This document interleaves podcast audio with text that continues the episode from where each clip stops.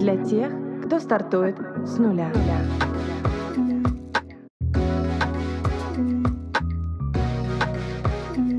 С нуля. Привет, меня зовут Алиса, я основатель бренд-агентства Тую. Здесь мы говорим о брендинге, людях и предпринимательстве. Кто стоит за созданием бизнеса и как эти люди масштабируют свои проекты. Поехали!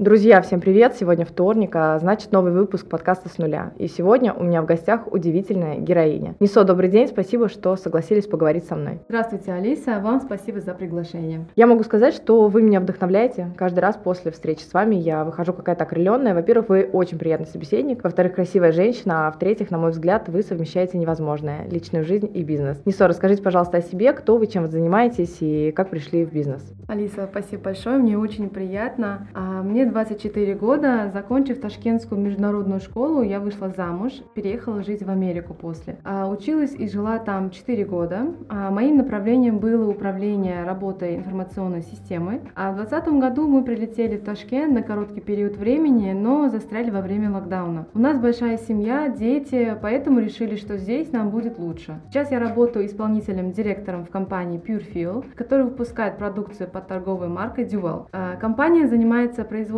бытовой продукции и товаров по уходу за телом. Самым узнаваемым нашим продуктом являются антисептики. А интересный факт, здесь в Узбекистане любые антисептики называют Duel. Нисо, как начинался Duel, чья это была идея и как она пришла в голову? А, бренд Duel существует на рынке уже более 10 лет, и основателем этого бренда является мой супруг. А, он жил в Америке еще до меня, там он познакомился с концепцией антисептиков. Тогда еще в Узбекистане про них э, мало кто знал. После успешного продвижения бренда бренда, мой супруг, оставив этот проект на автопилоте, продолжил свою основную деятельность в Америке. А когда мы переехали в Ташкент, э, здесь случился локдаун, мы остались тут. А мой муж долгое время в фоновом режиме занимался изучением нишевых брендов в Америке. Он возвращается к работе с брендом в более активном режиме, решает сделать э, ребрендинг. На этом этапе стал подключать меня в процесс, отправлял варианты, мы обсуждали и тестировали все вместе. А у меня чувствительная кожа, и поэтому я очень щепетильна щепетильно отношусь ко всему тому, что наношу на себя и использую дома. Я помешана на составах и изучении ингредиентов. А, мой опыт и знания помогли создать первую домашнюю линейку Dual. А, вскоре мой супруг предложил мне взять этот проект на себя, и я с удовольствием согласилась. Старт — это всегда самое сложное. В бизнесе много работы, много непонятно.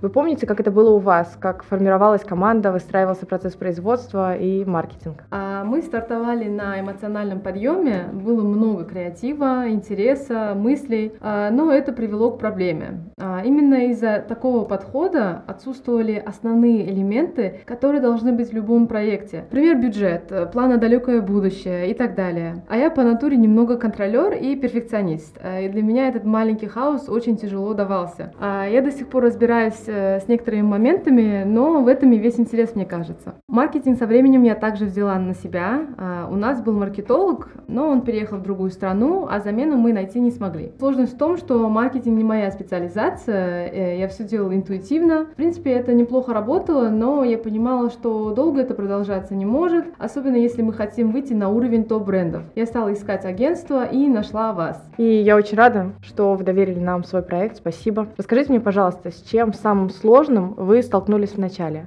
Моя слабость заключается в том, что когда появляется слишком много задач, я начинаю отступать. Дела накапливаются и становятся все страшнее и страшнее. Было такое в этом году в январе. После Нового года я месяц не могла начать работать. Каждый раз, когда открывала лэптоп, у меня будто появлялось чувство тревожности. Я закрывала лэптоп и оттуда чувство вины. И так по кругу. Очень плохое состояние на самом деле. Э, по сей день бывают такие моменты, но я стараюсь давать себе 2-3 дня разгрузки и берусь за работу работу, напоминая себе свое состояние в начале года. Получается, вы выходили из этого состояния постепенно, просто давая себе отдыхать? А, я бы не сказала, что это отдых. Э, скорее, вы отступаете от ситуации, смотрите на все объективно и начинаете анализировать ситуацию. Я, если честно, очень-очень вас понимаю. Прокрастинация и самосаботаж настолько для меня являются проблемой, что я даже выпуск записала на эту тему. Когда я понимаю, что есть какая-то глобальная задача, я могу очень долго к ней приступать. Но самое интересное, что она такой кажется только со стороны. Когда ты начинаешь делать, все происходит гораздо быстрее в работе, чем ты боялся. По этой же причине очень многие откладывают старт, плюс еще присутствует страх неудачи. Есть у вас личный рецепт того, как просто брать и делать?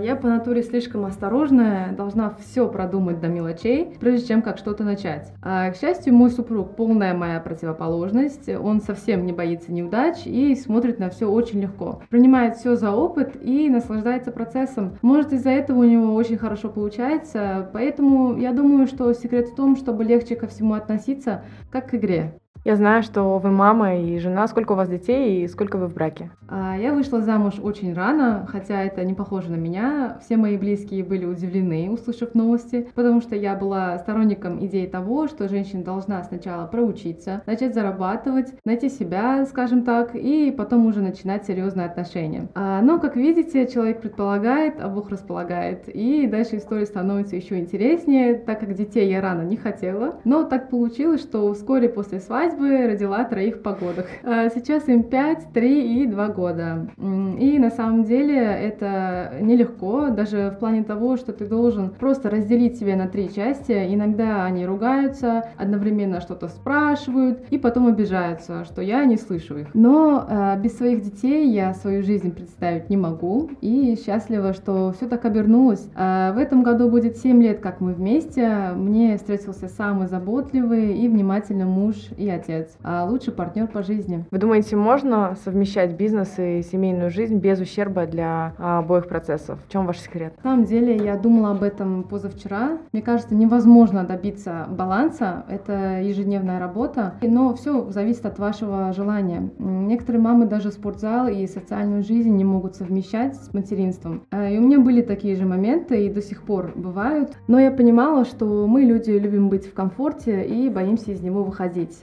А, на самом деле все нужно делать в удовольствие. И если кому-то классно просто быть дома с ребенком, то почему бы и нет? Главное, чтобы был баланс во всем. А, у меня четкие правила, они могут не подходить кому-то другому, но мне помогает. Например, я прописываю всю свою неделю вперед, иногда даже 2-3, а, все записываю в заметки, и это мне помогает ничего не забывать. А в пол шестого вечера я уже должна быть дома, встречать детей, потом мужа. Ни разу не пропускала родительское собрание и или выступления детей. Я лучше встречу перенесу. И самое главное, я стараюсь не забывать о себе и своих интересах, потому что когда я это не делаю, у меня состояние ухудшается, и все вокруг меня страдает. Получается секрет дисциплине? А, да, я бы сказала, что это скорее дисциплина. Нужно обязательно выстраивать четкую рутину и расписание, иначе все будет делаться исключительно по желанию. Тема женщины в бизнесе неоднозначно на мировой арене до сих пор. Узбекистан — страна с патриархальными устоями. Вы сталкиваетесь со сложностями в бизнесе из-за того, что вы женщина? Да, у меня вот был маленький опыт в подростковом возрасте. Я очень хотела работать, э, хотела набрать опыта общения, менеджмента, потому что я по натуре очень стеснительная, и до замужества даже прием у врача сама назначить не могла. Все делала мама. Хотела что-то типа помощницы секретаря, не знаю. Но мне, естественно, не разрешили. Сказали, что как так, ты же девочка. А тогда уже я как-то отбросила эту мысль, но всегда знала, что работать буду.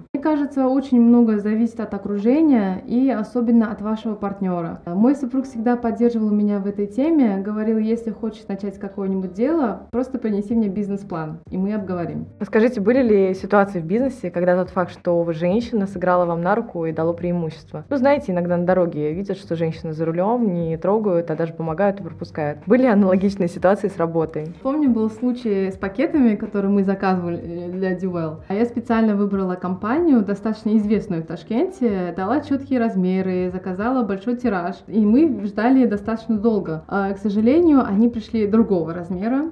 Я была очень расстроена, потому что я это дело взяла на себя. Написала женщине, с кем я работала. Она сказала, что менеджеру это не понравится. И попросила меня принять их в этом размере. А, я решила, что соглашаться на это не буду. А, поехала сама в их офис, встретиться уже с менеджером. Была настроена на то, что придется настойчиво стоять на своем и требовать переработку. Но решила, что попробую сначала подключить свои умения красиво общаться и договариваться. С улыбкой за зашла, пообщалась спокойно, и нам все переделали за счет компании. Самое важное, мы смогли остаться в дружеских отношениях. Ну, одно дело строить бизнес, будучи женщиной, а другое оставаться женщиной, будучи в бизнесе. Вы очень красивая и женственная, что помогает не перенимать мужские черты в работе? Знаете, я очень увлекаюсь психологией и самоанализом. Для меня на самом деле очень важно оставаться женственной. Слежу за тем, что одеваю. Стараюсь всегда быть ухоженной. Это все помогает мне чувствовать себя более уверенной и расслабленной. Когда я в напряжении, ситуации вокруг меня усугубляются. Все идет не так, как должно быть. Это также касается гиперконтроля.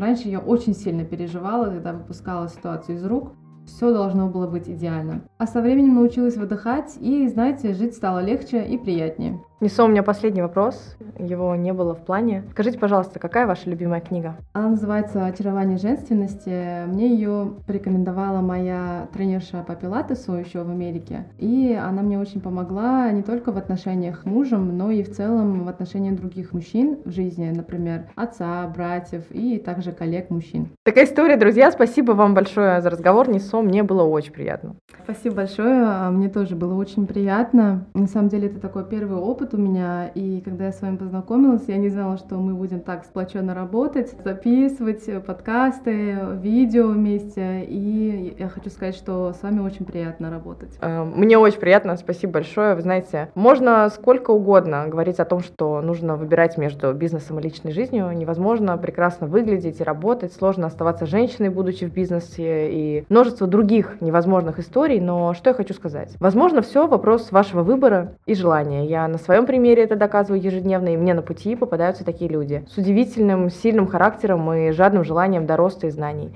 И это очень здорово, поэтому не ставьте себе рамок и границ, а мы услышимся на следующей неделе. Пока-пока.